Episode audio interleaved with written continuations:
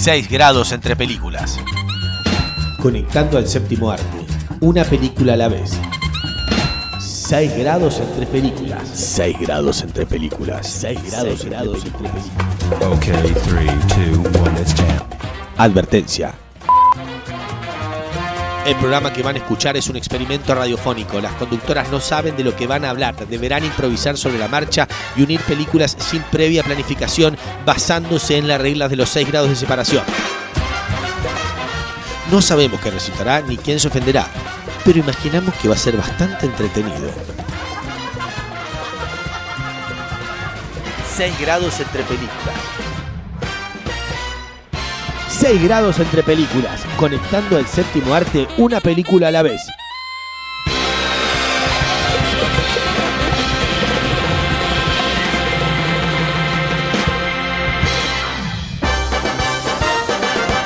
Hola, ¿qué tal? Y bienvenidos a un nuevo episodio de esto que hemos dado en llamar 6 grados entre películas, el único juego, podcast, eh, experimento radial en el que corroboramos la teoría de los 6 grados.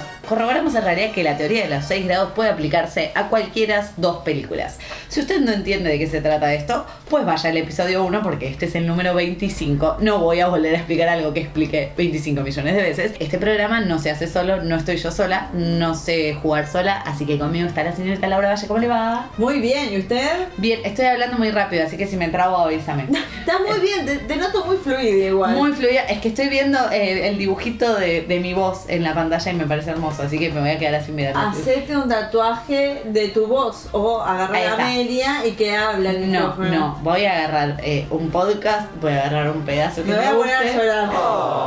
me voy a tatuar un pedazo de 6 grados entre películas, es espectacular. Me voy a tatuar un pedazo yo también.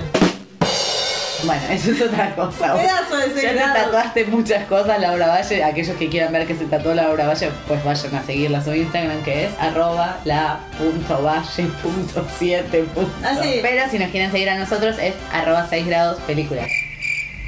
Ay, otra vez está dudando. No, arroba 6 grados punto películas, perdón. Somos las peores Soy community malísima. managers del universo. Es arroba 6 grados punto películas. Eh. Vayan a seguirnos ahí que pueden seguir jugando ahí todas las semanas y todo el tiempo. En este episodio número 25 nos hemos desafiado a conectar las películas.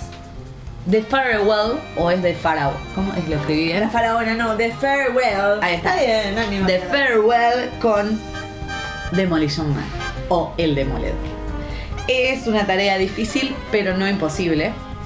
Y esta primera película que muchos desconocerán, con Sí, esa es mi película. Sí, sí. ¿Quién va a ser la que pone películas desconocidas? Pues Laura Valle, así que con ella la dejamos todo suyo, señora.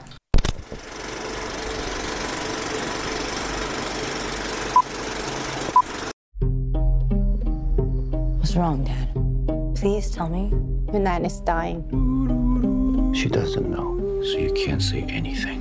Bueno, empecemos. Hace mucho tiempo que quería ver esta película, me enteré que se estrenaba este año.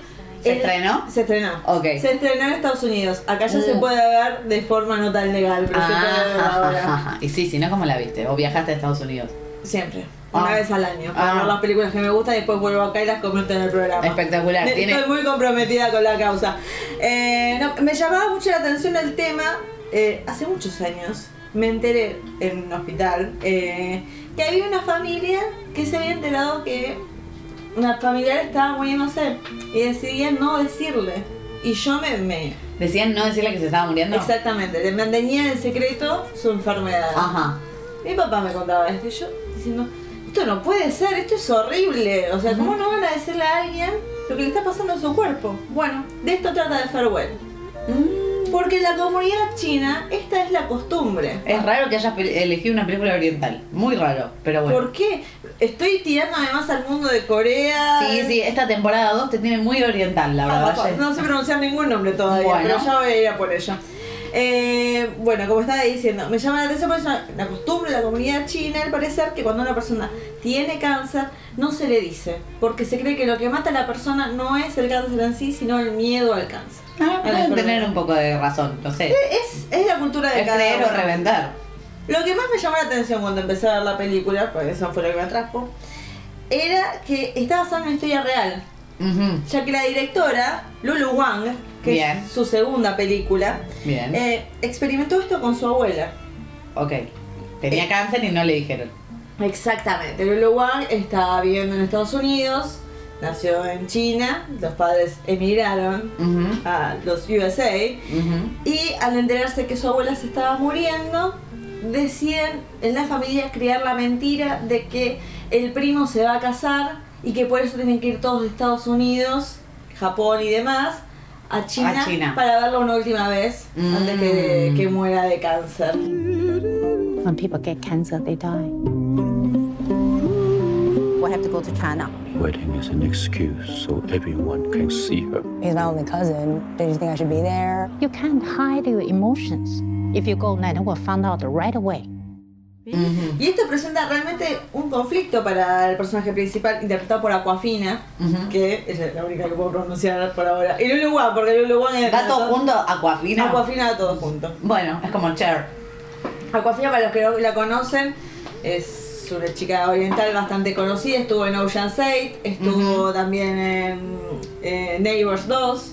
Eh, esta chica que de repente se entera, bueno, que su abuela se está muriendo y le dice a los familiares, eh, no queremos que vayas porque vos sos muy emocional y se va a dar cuenta. Porque ella tiene un conflicto. Ya que al haberse criado en Estados Unidos, ella no entiende qué es lo que está... O sea, A ella le parece igual de raro que a nosotros todos. ya, exactamente. Le parece que no es justo, que hay que hablarlo. Bueno, y ella igual va a China y durante tres días eh, esta familia crea esta ilusión para la abuela de que hay un casamiento, ella se organiza el casamiento y mientras el fingir que no tiene nada, ella fue al médico y nadie le quiere decir, le inventan resultados y demás, todo para que ella crea eh, que está bien Ujú. pero es inevitable. Me gusta el planteo, me gusta la idea esta de... Porque trata muchos temas, la tradición, trata la idea de, del migrante, de volver a un país que es tuyo, pero al mismo tiempo no es tuyo. Hay toda una escena que trata de simplemente gente charlando sobre eh, las oportunidades de Estados Unidos y cómo eso te, te hace como un vendido de la patria, cómo hay gente que va y vuelve, pero en realidad la comunidad china no se siente identificados, y quién es chino y quién no es chino, y qué te define. Eh, eso está también. Pero bueno, esta idea de realmente que seguir la tradición, ¿qué es lo que le conviene a una persona? Porque una puede decir, sí, o sea, tiene derecho a saberlo, pero tal vez, o sea, en la mitad de la película descubrimos que su abuela también hizo lo mismo con su abuelo. Que ella cuando él tuvo cáncer tampoco le dijo. Entonces decís, Y para entonces no duda ella, bueno, sí me están haciendo todas estas farsas y ya sabe que, cuál es la tradición. tal vez, tal vez uno mismo sabe y decide obviarlo por seguir la tradición. No sabemos. Bueno, pero la verdad por todas estas cosas me llamó mucho la atención. Debo decirlo, es una película, es graciosa, está muy bien filmada. Es graciosa, en serio. Yo Es- iba a decir si no era muy deprimente la película. No hubo ese, o sea, la decisión de la, la actriz que es la abuela, que al parecer es muy conocida en China, es perfecto porque todo el tiempo te provoca ternura. O sea, quien haya tenido una abuela y la perdió, quien haya tenido a alguien que. ¿Ves? Golpe bajo, Laura Valle. Pero no es, o sea, la película no te da con el golpe bajo, no te da, es la abuela, o sea, uno se perdió ahí, o, la idea de jugar con esto de que todos sabemos que la abuela se está muriendo menos ella, y la ves así tan buena y tan vivaz y te da, o sea, no hubo escena en la que yo no llorara y yo la recomiendo, pero con el aviso de prepárense porque es angustiante toda la película, o sea, llorás, te sonreís, volvés a llorar, y así, el final es muy potente. No apta para gente emocional. No apta para gente emotiva. O sí, tal vez uno necesita largarlo. Bueno, gente que tiene ganas de llorar por algo, pero no por la realidad.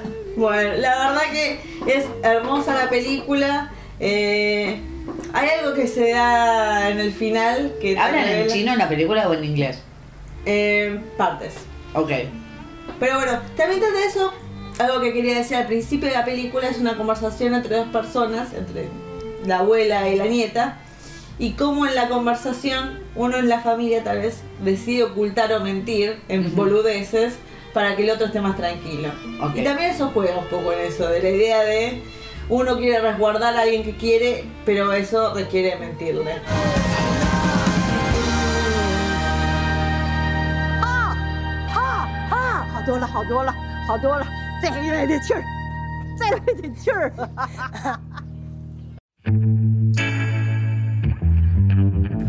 Es difícil porque es una película que sacando a Aquafina tiene muchos actores chinos que y los, chinos, de- los chinos conocerán, pero yo no. Y la realidad es que Aquafina, que yo la busco y en realidad se llama Nora Lum, es una estafadora. No se llama Aquafina. Aquafina es un nombre artístico. Eh, va a trabajar en la próxima película de Jumanji. No vamos a hablar de una película que no se estrenó. Cierto. Trabajó en Locamente Millonarios, una película que mucha gente recomendó, Cierto. pero que cada vez que la, la- me pongo a verla como que está empezada y no me engancho. Y trabajó en una película que me enganché a verla, pero yo sé que es malísima la película. Esta es la ¿Cuál? realidad. ¿Cuál? Oceans 8, Las Estafadoras. Ah, malísima. I would just want the simple life. I just want to hold down a job, make some friends, you know, pay my bills. La realidad es la siguiente. Vamos a, a un recuerdo de Sol. Cuando salió la primera Oceans, que era Oceans 11, Yes. que era una remake de una vieja película que era de los años 50, 70, Con de esa película, sí, sí. claro, que la había visto mi abuelo, de hecho. Cuando salió la 1, yo la alquilé, mira que, o sea, ni siquiera me dio para ir al cine, la alquilé una noche que me quedaba sola un sábado a la noche en mi casa, alquilé esa y otra más, y vi Ocean's Eleven, dije, bueno, sí, está Brad Pitt, está George Clooney, Sí. listo, la pasamos bien. Siguieron con esa saga, la perdí, la dejé de ver y Ocean's 8 la empezaron a dar en los canales del cable y bueno, inevitablemente la vi. La película es malísima, por donde la mires. Es malísima, pero tiene algo que la seguís mirando, no sé por qué. Nada. ¿Será porque hay muchas actrices juntas? Eh, la vuelta que le quieren dar al robo después de que se produce es malísima. Pero bueno, esta, eh, la señora Sandra Bullock, que viene siendo como la hermana de George Clooney en ese Quiero mundo decir ficticio. algo, A no, ver. no quiero juzgar a nadie, pero ¿no te parece esa película? O sea, tengo un montón de cosas críticas para hacerle en términos de argumento, en términos de todo. Sí, no. Me parece que es una copia paso por paso de la primera.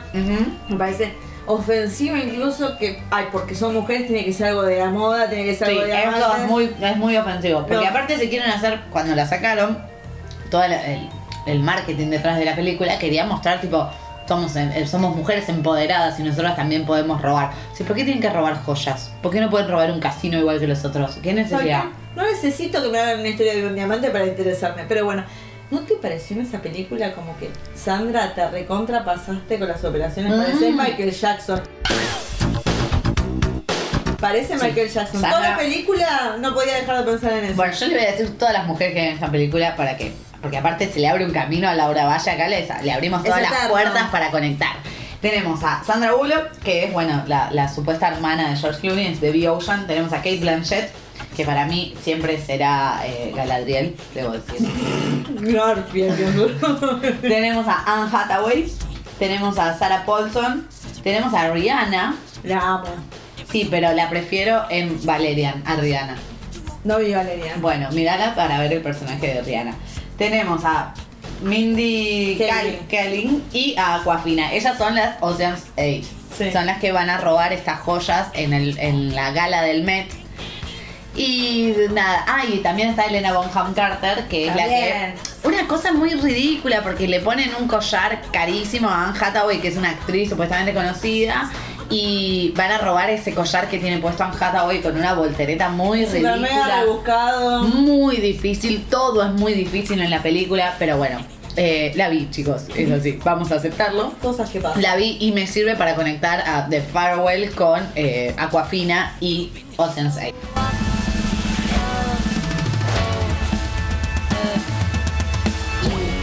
Is it genetic? Are the whole family like this? Literally.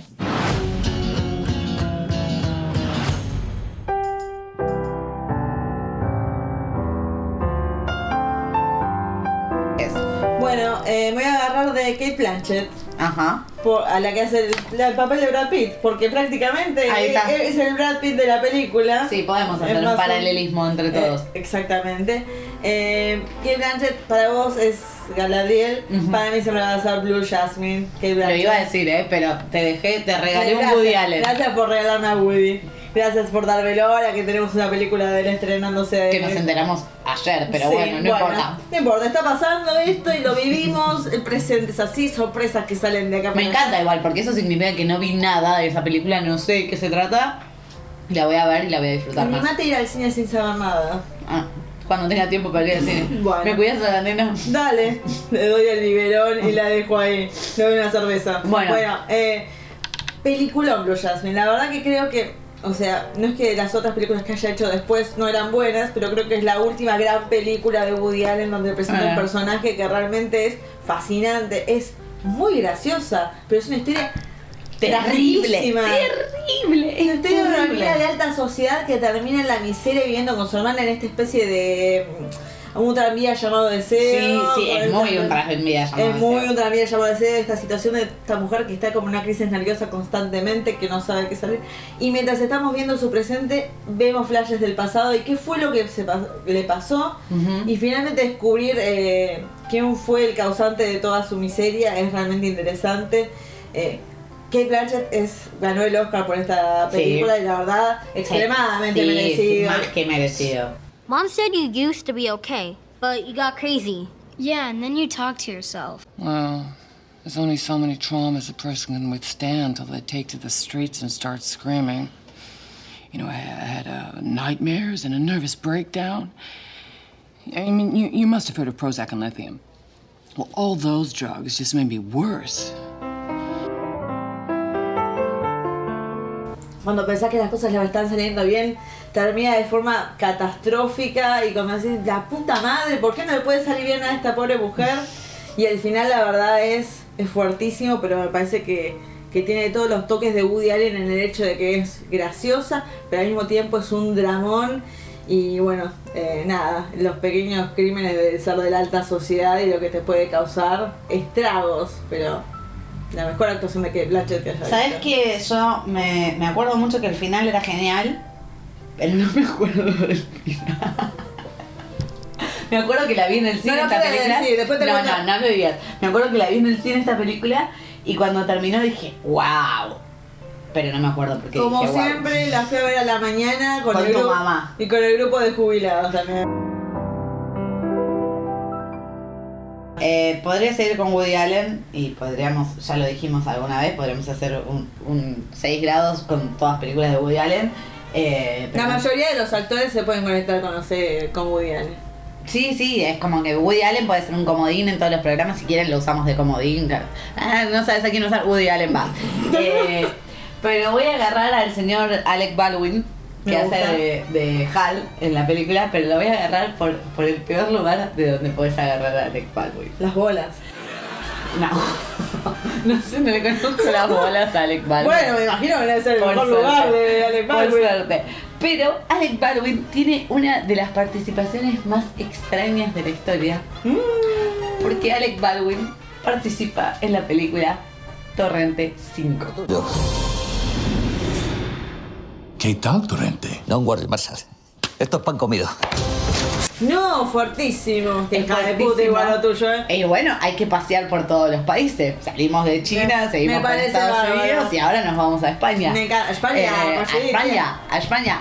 Una incorporación que no sé, o sea, vos ves la película y Alec Baldwin es como el que contrata a Torrente y a sus secuaces. Torrente es el, el brazo tonto de la ley, es el personaje creado por Santiago Segura, un personaje que casi se come a Santiago Segura, literalmente, porque eh, para mucha gente Santiago Segura era Torrente, eh, era eso. Y no, chicos, Santiago Segura no es Torrente, Santiago Segura no es así de desagradable. Gracias Creo a que- Dios. Gracias a Dios, ya lo aclaré en algún programa de nuestro viejo programa Motel Bates, vayan a escucharlo de paso. Sí. Denle, denle, denle play. Em, no es eh, Torrente. Torrente es desagradable, es asqueroso, es gordo, eh, pelado, machirulo, machista, eh, le- gusta, le, gusta estar- le gusta ir de putas, es un asco. Y era policía. Y en esta quinta, en realidad, Alec Baldwin está en una silla de ruedas. Es un señor muy millonario que viene a contratarlo a Torrente para robar un casino. Dicho sea de paso, volvemos a los Oceans eh, 11. Todo robos hoy. Todos robos. En España siempre llevamos un, técnico. ¿Qué clase de técnico? Así, en general. Eh, technician para todo, lo llamamos. ¿Es de confianza? Es hermano de, del butanero. ¿Butanero? Genaro Martín Lafuente, butanero en Gas Madrid tres años, en Gas España seis años y con el servicio militar cumplido en Merilla. El butanero que usted pidió en la lista, señor Marshall. Nos ha costado, pero... ¡Butronero! Dije que necesitábamos un butonero para hacer un butrón, you fucking idiots! Señor Torrente, creo que nos está insultando, ¿eh? Habla muy mal en castellano y nunca voy a entender por qué Alec Baldwin decidió participar en Torrente 5 la verdad. ¿Tanta plata le han ofrecido? Qué raro. Debe haber algún tipo de relación que desconocemos entre Santiago Segura y Alec Baldwin. Me encanta. Pero bueno, es Torrente 5, una más de las películas de la saga de Torrente. No es la peor, debo decir, la peor es la 3 y la 4. La 5 está bien, qué sé yo. Es Torrente. Creo que vi una y no pareció. No. Debo haber visto de las peores porque dije. Hay que, hay que entrar eh, sacando todo lo, lo que te golpea cuando entras a ver la película y decís, no, bueno, pará, es demasiado. Pero no, está bien. Es, es, es un humor que o te gusta o no te gusta, es así. Es un plan perfecto, sin fisuras. Torrente 5. Operación Eurovegas. ¡Ole su huevo, Marshall! Hola, mis huevos.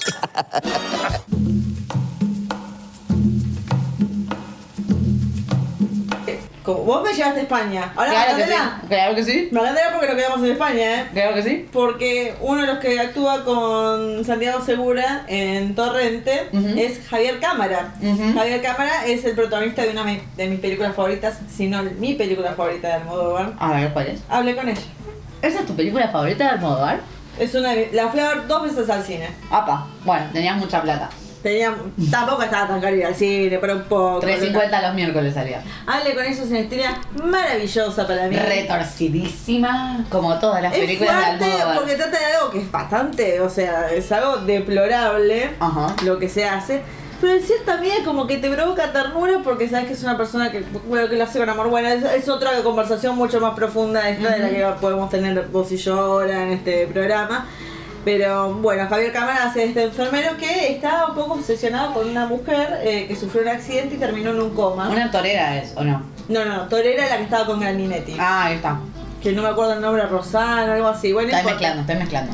Él es un enfermero de esta chica de la que él está enamorado y está en un coma y él la cuida mejor que nadie, la tiene muy bien atendida y conoce a Darío Grandinetti, no me acuerdo el nombre del personaje de él, pero él tiene a su novia torera que también sufrió un accidente con un toro y Sí. también se encuentra en coma.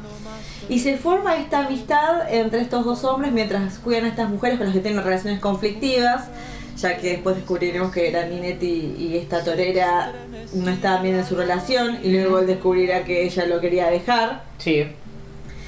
Y este hombre que está enamorado y la idea de tener a esta mujer tan cerca eh, y los desafíos que eso le provoca, el amor que tiene, que tal vez no es el más sano del mundo. No, eso es lo que más recuerdo de esta película.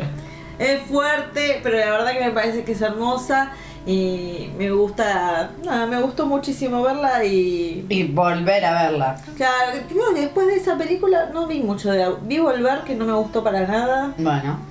No me gustó el final de Volver, pero bueno, después de eso, no me Ah, los abrazos partidos, algo, no. no sé. El abrazo partido. El abrazo, par- el abrazo partido no es argentina. Bueno, no No, sí. importa, había otra de Almodóvar que tampoco me pareció la gran cosa, pero hablé con ella realmente me gustó. Tengo pendiente Dolor y Gloria aún, que dicen que es espectacular. Dicen ya que la voy a ver. hay que verla, pero bueno, la verdad que si tienen ganas de ver una de Almodóvar, vean esa o vean, no sé, Mujeres al borde de un ataque de nervios que también Por favor, vean Mujeres al borde de un ataque de nervios. Em, Es romántica y tiene una hermosa escena que. Ay, la de.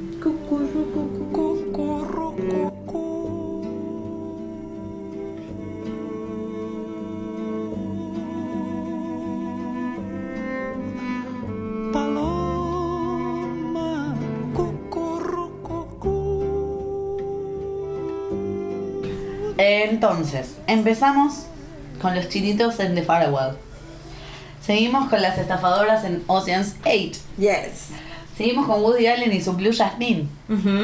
Nos fuimos a España con Alex Baldwin y Santiago Segura con Torrente 5. Sí. Nos quedamos en España con Almodóvar y su Hablé con ella. Y ahora tenemos que llegar. ¡Qué fuerte! A el éxito, no éxito de 1993. A Demolition Man o El Demoledor para nosotros. Película favorita de Telefe porque cada verano la programa. ¿Sí? Sí, fíjate, este verano yo te aseguro, para los que no tienen vacaciones, pongan Telefe que van a pasar seguro Demolition Man. Y ahora viene la difícil tarea de conectar. Hablé con ella con Demolition Man.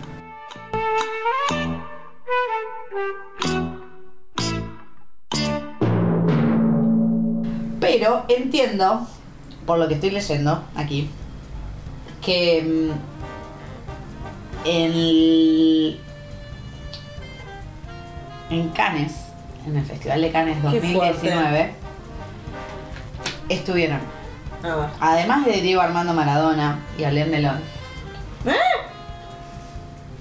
¿Cómo? estuvieron en Cannes 2019. ¿sí? ¿Qué top? Además de Quentin Tarantino, Sí. compartieron la alfombra roja los señores Pedro Almodóvar y el señor Sylvester Stallone. ¿Eh? Igual quiero decir algo. Diga. Canes. Banderas no tuvo una película con Stallone y Banderas es un gran colaborador de Almodóvar. Banderas y Sylvester Stallone. Sí, hicieron esta. Lo voy Sí, a buscar, no sí, puede ser. La vi con Maxi. Que dije, esta película es lo más pedorro que hay. Está Julian Moore también. Que era re bizarro. Julian Moore, Stallone y Antonio Banderas. Sí. Por favor, esta película solo la vio Laura Valle y Maxi. Sí, Eh, qué suerte la mía. ¿Qué es esta película en la que Sylvester se llama Robert Rust y Antonio Banderas se llama Miguel? Miguel se llama. Miguel Sánchez.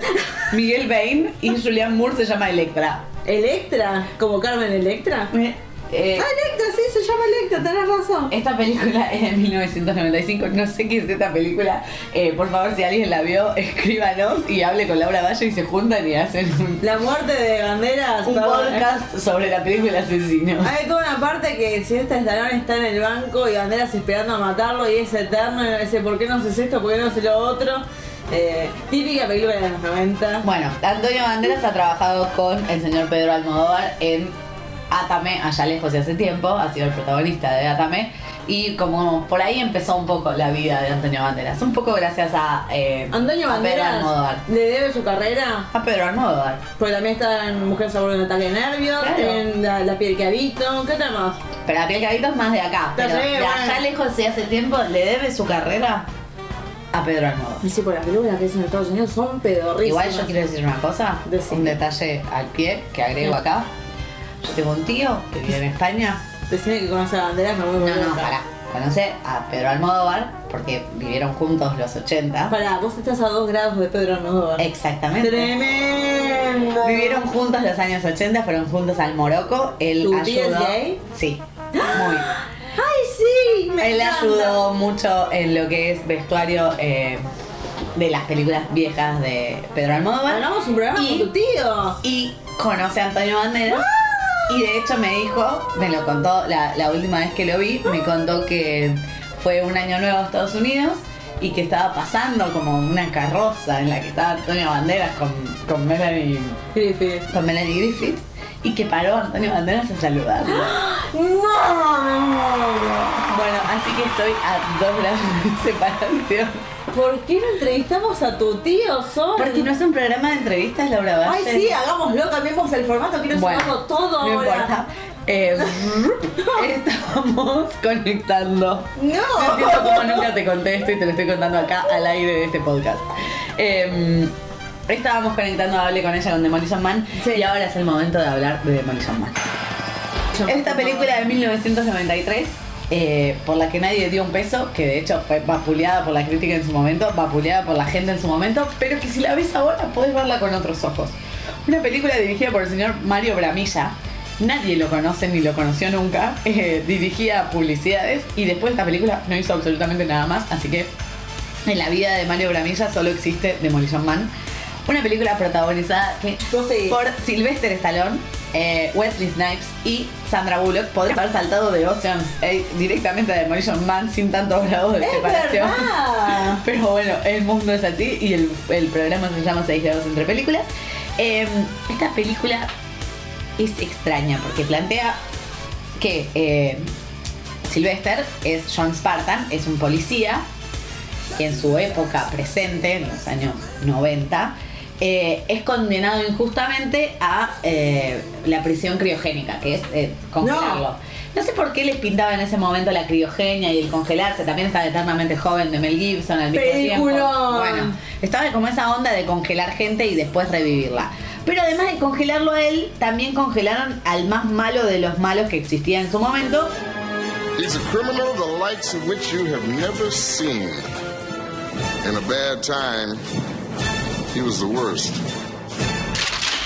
I'm gonna love running this place. que era eh, Simon Phoenix, interpretado por Wesley Snipes. Eh, la cuestión es que los congelan a los dos. Viajamos en el tiempo al año 2032, si no me equivoco, lo tenía anotado acá para no. Bueno, 2030 y pico, o sea, más lejos en el tiempo de lo que estamos ahora, 2032, sí, sí. Eh, y por alguna razón se descongela la cámara criogénica de este señor malo, malísimo llamado Simon Phoenix. Es inevitable esto. Ahora, en ese futuro, los policías no son los mismos que en los 90. No hay armas. Las armas solo están en los museos y no saben cómo parar a este villano villanísimo. Entonces, No. tienen la brillante idea de descongelar a su archienemigo, si querés, que era el señor John Spartan, interpretado por el señor Stallone. John Spartan. You mean the Demolition Man? En, este, en esta aventura criogénica vamos a conocer un futuro rarísimo que para mí es lo mejor que tiene la película. Ese futuro 2032 en el que viven, en el que los autos no se manejan, se manejan solos. Me y eso encanta. no es lo más raro que pasa. Los policías no tienen armas. eh, está prohibido decir malas palabras. Por cada mala palabra que decís tenés una multa. Uh, yo diría en una deuda Bueno. eterna con la sociedad. Porque eh, estarías rompiendo el estatuto de moralidad verbal. ¿Dónde están las malditas armas? Se le multa con un crédito por violación al Estatuto de Moralidad Verbal. ¿Qué? ¡Púdrete! La repetición de la violación me obliga a notificar al Departamento de Policía de San Ángeles. Por favor, permanezca donde está para su reprimenda. Sí, ajá. Eh, es ilegal el alcohol, la cafeína, los juguetes que no son que, que no te hagan más inteligente, los deportes de contactos, la carne y la sal. No. En ese futuro además eh, cuentan que en los 90 hubo una guerra de franquicias y que la guerra de franquicias la ganó Taco Bell, entonces todos los restaurantes son Taco Bell. No. Detalle importante. eh, Todos con diarrea. se llaman Taco Bell en Estados Unidos y en Latinoamérica, pero en toda Europa en esa parte dicen Pizza Hut. Sí, o sea, la película tiene dos versiones. La versión europea dice todos los restaurantes se volvieron Pizza Hut. La versión eh, yankee y para Latinoamérica dice todos los restaurantes se volvieron Taco Bell. Con lo cual el señor Mario Mambrilla, buen director publicitario, consiguió doble publicidad con una misma película. Tremendo. Muy bien, por él. Bien por él. Se nota su pasado de productor publicitario. Eh, Silvestre Stallone, eh, cuando era un- el rey, o sea, él tomaba decisiones sobre esta película, él dijo que quería que el villano fuera Jackie Chan. Pero Jackie Chan le dijo, yo villano no soy, que dio Silvestre, así que Jackie Chan le dijo que no. Qué mala onda, Jackie. Hay un detalle que nadie sabrá y que tuvo varias explicaciones en esta película, en la que el sexo no es por contacto, sino con realidad virtual. Eh, gente, la gente cuando va al baño no hay papel, no hay nada, hay solo tres conchas. Tres caracoles. No me digas que no viste ¿Eh? Ah, Demolition Man. No, no vi Demolition. ¿De conchas? Bueno, vas al baño, querés ir al inodoro, vas al inodoro, pero para limpiarte tenés tres conchas. Y Sandra. Bullock, que es la policía eh, del futuro. Para, hay una escena que te muestran a alguien yendo al baño y agarrando la concha. No, te muestran a Silvestre Stallone yendo al baño y dice, ¿cómo se, ¿qué hago? No sabes cómo se usan las conchas, le dice Sandra Bullock.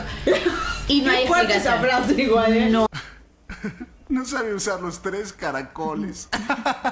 no hay explicación. No. No hay explicación. Después, eh, en, en varias entrevistas posteriores, tipo actuales, que le hicieron a Silvestre y a Sandra Bullock, supuestamente explicaron cómo se usan. Es desagradable, no lo voy a explicar acá. Eh, No, o sea, ellos sabían. Ponele que sabían. Ok, dale. Ponele que sabían. Pero bueno, eh, eh, es como una cosa muy. Que todos los que vieron la película recuerdan las tres conchas y todos los que vieron la película recuerdan que en ese futuro en el que hay que atrapar al malo y Sylvester termi- termina como compañero de Sandra Bullock, que es una policía. Sí. del futuro, Sí. muy fanatizada por el pasado, porque ella conoce varias cosas del pasado. Es pero- vintage ella. Sí, ella es vintage. Termina en el submundo que hay debajo de esa ciudad de San Ajá, Ángeles, sí. en el que sí se come carne. Mm, Sylvester ve un puesto todo rotoso que vende hamburguesas y dice, deme una. Sí. Aquí tiene, señor. ¿Usted también quiere? Ah, no, gracias. Tengo mucha náusea. Oh, Dios, es fantástico. Tienes que probar. No preguntes de qué carne es. ¿De qué es esta carne? Esta carne es de rata. ¿Es rata hamburguesa? Es buena. Es la mejor hamburguesa que he probado en siglos. Es de rata, señor. Ay, no, tremendo. Qué rica que está esta rata, igual. A Sylvester le encanta porque la carne en el mundo eh, normal está prohibida. Así que en, este, en esta película de acción futurista, yo debo decir una cosa. No me gustan las películas de acción, solo miro dos. Una es Demolition Man y la otra es Contra Cara. Son dos películas del género acción que yo acepto en mi vida, el resto no las acepto. Me encanta la idea del sol poniéndose a ver contra cara. Contra Cara amo.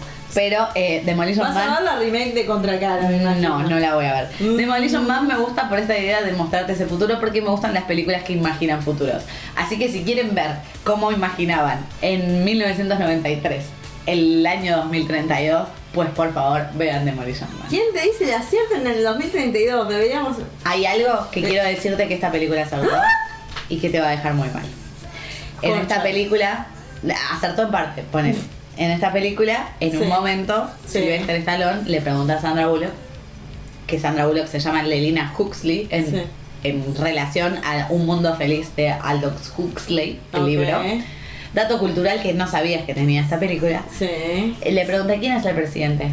Dice Trump, me muero. No, Sandra Bullock dice Arnold Schwarzenegger.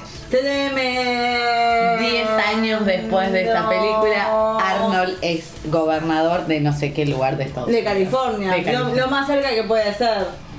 Pero mira, Tremendo. es terrible. Tremendo. Quiero darle un dato de color igual hablando de Arnold. ¿Qué crees? Él y eh, Stallone se llevaban muy mal en los 90. Peleaban constantemente por las películas. Claro. Y un día le llega a Arnold el guion de Para, mi mamá dispara. Una comedia que fue un fracaso. Sí, sí, sí. Y él dijo, no, este, este guion es una mierda. Lo llama Stallone. Me llegó este guion de Para mi mamá dispara. Y entonces Arnold agarra y le dice, sí, es un peliculón. Estoy considerando hacerlo. Le hizo eso a propósito para que Stallone aceptara hacer la No película. te puedo creer. Lo admites a muy poco. No te puedo creer. Bueno, dato de Bueno, con este dato que nos agrega la señorita Laura Valle, terminamos de comprobar y de lograr conectar las películas de Parable con Demolition Man. Y lo hemos logrado pasando por Ocean's 8, Blue Jasmine, Torrente 5 y hablé con ella. La verdad, un aplauso. Esto es una maravilla. La verdad que. Un aplauso, un aplauso para nosotras. Esperemos hayan disfrutado este pase de películas. Yo la pasé bárbaro. Qué lindo viaje por el mundo. Yo la pasé espectacular. Eh, quédense ahí para un próximo programa. Síganos en Instagram, arroba 62.películas. Si quieren seguirnos en Facebook, nos llamamos Motel Bates. Así que fíjense, fíjense. Eh, los queremos mucho. Sigan escuchando y sepan que entre, nos, entre las películas hay 6 grados de separación, pero entre nosotros hay solo uno. Muy bien. Adiós.